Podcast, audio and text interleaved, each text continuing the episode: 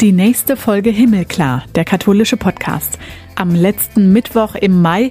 Herzlich willkommen, ich bin Kathi Geiger und habe die nächste Geschichte von Menschen im Alltag mit der Corona-Pandemie für euch. Und zwar spreche ich mit Luise Kinseer, der katholischen Kabarettistin und Schauspielerin. Humor erfordert immer Distanz. Humor ist ja eine sehr intelligente Herangehensweise, wo man erst einmal aus so einer gewissen Distanz heraus aber schon mit Herz natürlich und Verstand etwas beobachtet oder anschaut oder hinguckt. Das Problem ist aber, dass Ironie, wenn man zu tief drinsteckt, einfach zu schmerzhaft ist. Und da muss man halt ein bisschen aufpassen. Es geht also mit Luise Kinseer nachher ums Leben ohne Bühnenauftritte in der Corona-Pandemie, Humor und katholisch sein. Auch in ihrem Kabarettprogramm bringt sie Gott, ihren Glauben und die katholische Kirche auf die Bühne.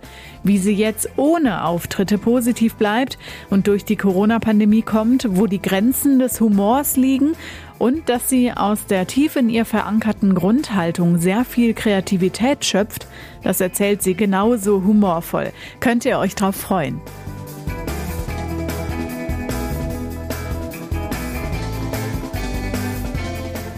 Erst noch die News, was ist in der Kirchenwelt passiert. Ja, der Papst, Papst Franziskus, ruft für die Kirche eine weltweite Synode aus. Die ganze katholische Kirche, also so 1,3 Milliarden Christen, sollen sich zusammen auf den synodalen Weg machen.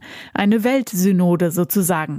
Im Oktober geht's los, erst in Rom und dann eine Woche später in allen Diözesen an der Basis vor Ort. Weltweit sind das über 4000 Kirchenbezirke, in denen jeweils ein Bischof eine Diözese leitet. Zusammengetragen wird das Ganze dann später in Rom, wo die Kontinente jeweils zusammengefasst werden sollen. Mit einer Vollversammlung der Bischöfe endet der Prozess dann im Oktober 2023, also nach zwei Jahren. Sehr viele haben die Entscheidung von Papst Franziskus begrüßt. Bischof Georg Betzing, der Vorsitzende der Deutschen Bischofskonferenz und Bischof von Limburg, zum Beispiel hat es ein starkes Zeichen für die Mitwirkung aller Gläubigen genannt sei eine Chance für die ganze Weltkirche, dass die Gläubigen auf den verschiedenen Ebenen des kirchlichen Lebens überall eingeladen sind, sich zu beteiligen. In Deutschland hat sich die Kirche ja Ende 2019 auf den synodalen Weg gemacht, den Reformprozess. Jetzt hat der Papst deutlich gemacht, man muss hier gemeinsam unterwegs sein, also eine Weltsynode für alle.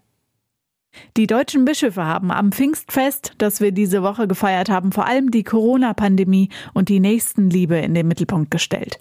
Der Aufruf war ganz klar Solidarität in der Pandemie auf der ganzen Welt.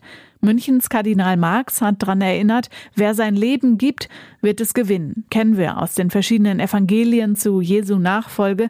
Und Bischof Betzing hat im Limburger Dom gepredigt, Pfingsten feiern Christen ja den Geburtstag der Kirche, das Fest des Heiligen Geistes, zum Ende der Osterzeit, die da nach 50 Tagen endet.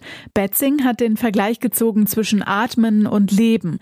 Das hängt ja unweigerlich zusammen und die Krise sei deshalb so bedrohlich, weil das Selbstverständlichste der Welt betroffen ist, nämlich das Atmen.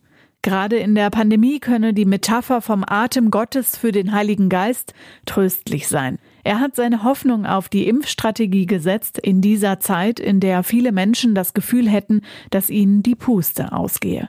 Und der Ratsvorsitzende der Evangelischen Kirche in Deutschland, Heinrich Bedford Strom, hat daran erinnert, dass die Pandemie der Gesellschaft ihre Grenzen aufgezeigt hat, das Lebensgefühl der Menschen erschüttert, und ihr Weltverständnis in Frage gestellt habe. Die neue Nachdenklichkeit könnte der erste Schritt sein zu einem guten Leben in den Grenzen, die Gott uns aus Liebe gegeben hat. Und wo wir schon bei der evangelischen Kirche sind, die EKD, die evangelische Kirche in Deutschland, hat seit kurzem eine neue Präses. Die jüngste in der Geschichte der EKD. Anna Nicole Heinrich wurde gewählt, ist 25 Jahre jung und studiert. Als Präses leitet sie das evangelische Kirchenparlament, also führt ihre Geschäfte und vertritt die Synode nach außen und fertigt die Kirchengesetze und verkündet sie. Und für sie ist eindeutig ein großes Thema die Ökumene zwischen katholischen und evangelischen Christen. Uns verbindet mehr als uns trennt, hat sie gesagt und ist sich sicher, die gelebte Ökumene wird spannend in den nächsten Jahren in Deutschland und auch darüber hinaus. Das hat ja auch der Ökumenische Kirchentag letztens in Frankfurt gezeigt. Die Wahl der EKD-Synode war mal wieder eine überraschende Entscheidung. Anna-Nicole Heinrich selbst hat gesagt, wie verdammt mutig ist eine Kirche, die eine junge Frau in so ein Amt wählt.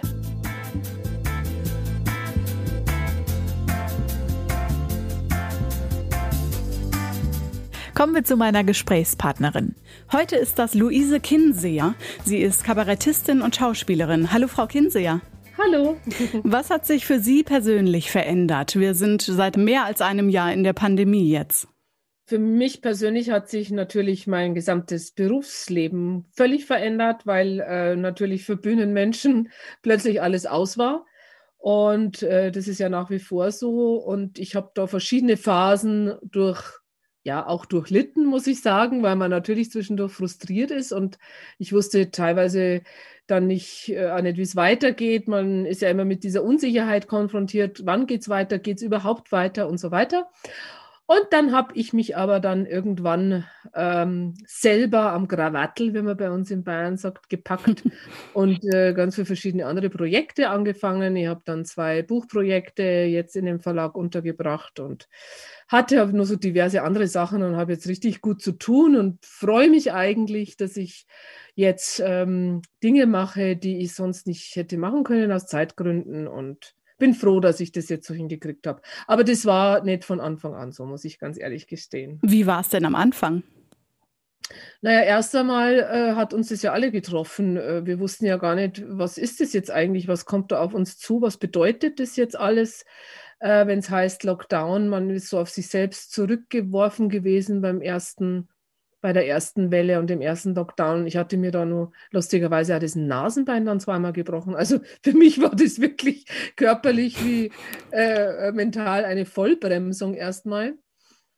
Und äh, ja, dann kam der Sommer, da wurde es dann so ein bisschen leichter und hat, war dann für mich der Herbst, weil wir eigentlich dachten, na, wir können mit den ganzen Hygienekonzepten, die sich da die Veranstalter ausgedacht haben, bestimmt halt auf geringerem Niveau und natürlich mit viel weniger Verdienst, aber wir können spielen und dem war ja dann nicht so, der ganze Herbst fiel ja flach. Und ähm, ja, genau. Also das, ich würde mal sagen, so der November, so der war so der härteste Monat.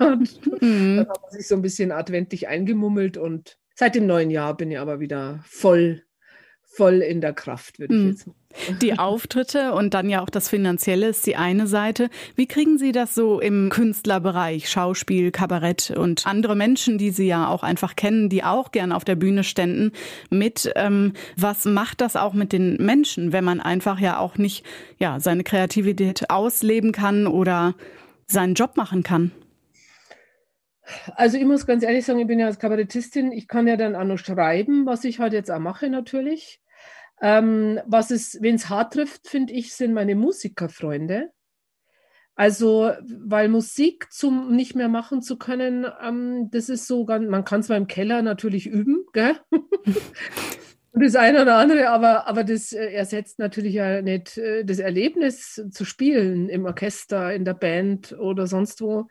Also das ist so richtig hart, weil ähm, da, da, man macht halt Musik. Musik ist das Leben und da kann man jetzt nicht sagen, ja gut, dann schreibe ich jetzt halt stattdessen mal einen Roman oder, oder, oder so, ne? Da sind die Alternativen schon ein bisschen äh, äh, weniger natürlich bei vielen.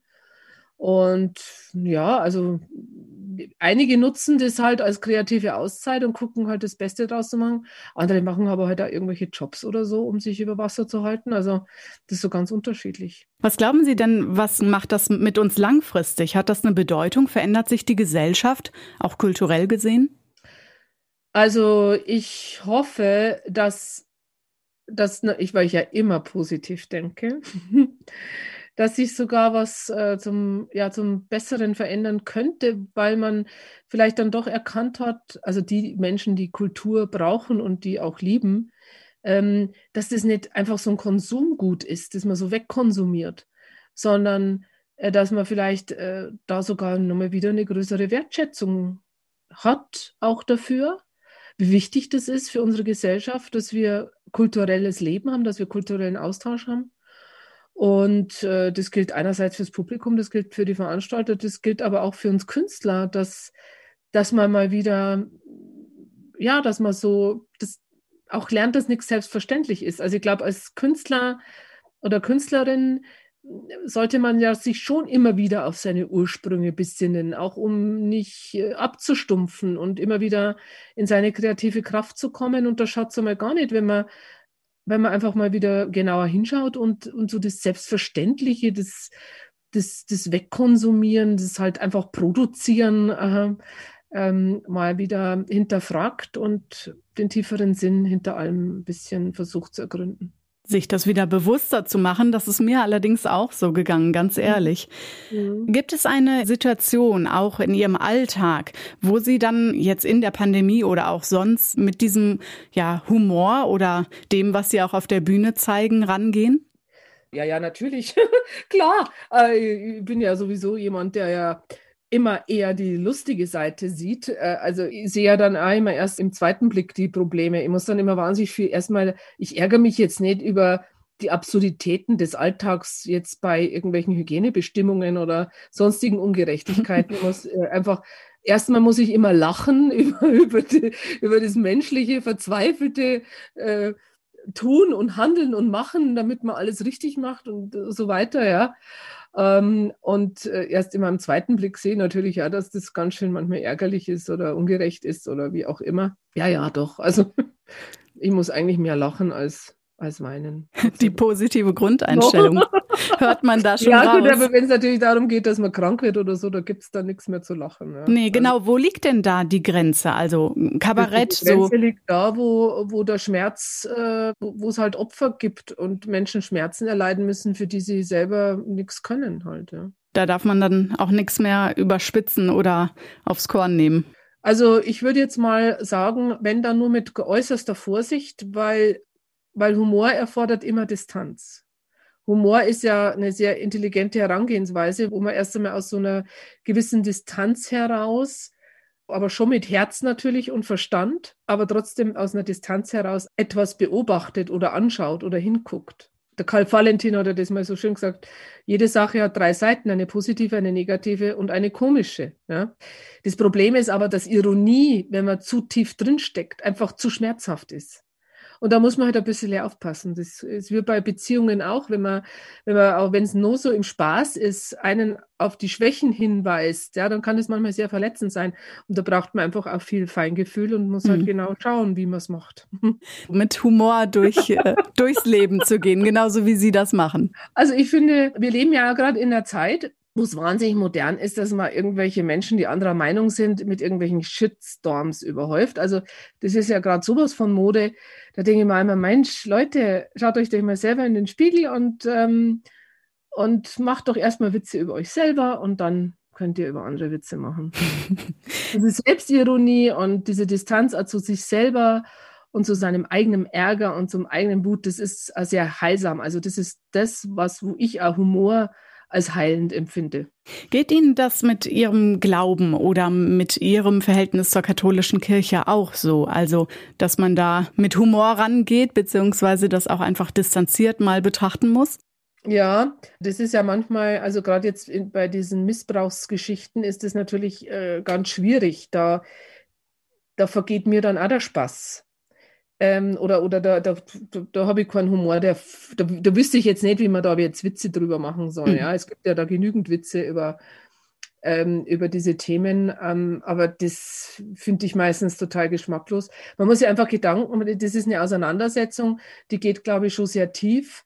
Und ähm, man kann es aber schon lösen, indem dass wir uns halt auch immer wieder als allzu menschlich betrachten und natürlich auch die Kirche ein menschlicher und manchmal halt auch verzweifelter und ein auch Versuch ist, ähm, Gott auf Erden zu leben oder ihm eine Form zu geben. Und da, da ist halt auch manches Bemühen, geht halt einfach schief, ja, oder verursacht Leid oder Schmerz. Und wir müssen da damit umgehen, aber mit dem Glauben selber, mit meinem Glauben selber hat das nichts zu tun, der ist da unerschütterlich. Woher kommt das, dass Sie äh, da dann so tief verwurzelt sind oder woher schaffen Sie das? Also das ist, ist natürlich liegt es an meiner katholischen Erziehung und einer, würde ich jetzt mal sagen, ja, Jesus als spiritueller Lehrer oder als Wegweiser im Leben ist für mich halt schon immer wieder wichtig und da immer wieder Hilfe, Trost und Segen. Ist das auch der Grund, warum das mit in Ihrem Programm vorkommt oder Sie sich da natürlich auch mit beschäftigen? Ich finde, wir sollten uns alle damit äh, beschäftigen, weil ich glaube, dass so eine, wie soll man sagen, eine spirituelle Ebene jetzt auf dem Boden der Religion oder des Glaubens für uns Menschen schon sehr, sehr wichtig sein kann, dass also das Irdische und das Materielle dass wir, dass wir uns, also letztendlich geht es darum, dass man sich äh, als, als Wesen erkennt, das jetzt nicht nur hier ähm, auf der Erde ähm, ist und dann stirbt, ja, sondern äh, dass wir schon auch mehr sein können und auch miteinander mehr sein können. Und da hilft natürlich, sage jetzt mal, die, die Botschaft von, von Jesus, so wie ich sie gelernt habe und so wie ich mit ihr aufgewachsen bin, ähm, uns schon sehr viel weiter. Und selbstverständlich fließt es in meine Arbeit mit ein, weil das ist eine Grundhaltung. Ja, das ist ja jetzt nicht was, was man sich immer so erfindet oder sagt, ach, das hört sich vielleicht gut mal an, sondern äh, das nehme ich jetzt einmal her, sondern das ist ja was, das ist ja tief in einem selber verankert. Und das ist ja dann letztendlich so das Unverrückbare aus dem heraus. Ich übrigens auch sehr viel Kreativität schöpfe.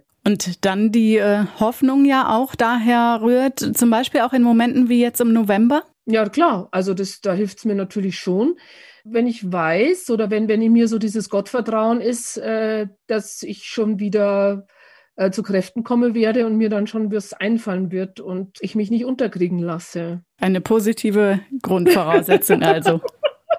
ja, ich bin da immer sehr, sehr dankbar dafür. Ich glaube, ein bisschen immer, das ist einem schon ein die Wiege gelegt. Also ich schätze das sehr als Geschenk, dass ich tatsächlich immer wieder dahin komme, auch wenn es mal im Leben nicht so leicht ist.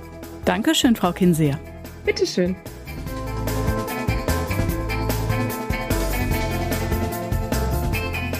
Alle bisherigen Folgen vom Himmelklar Podcast gibt's auf himmelklar.de und genauso überall, wo es Podcasts gibt.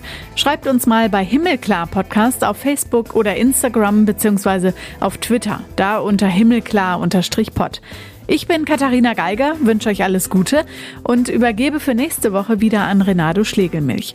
Da geht's um Urlaub auf den ostfriesischen Inseln. Langsam wünschen wir uns ja, wenn schon nicht Urlaub, dann aber doch Sommer und Lockerungen. Und Renato spricht mit einem, der auf Norderney katholische Kirche macht. Also hört wieder rein.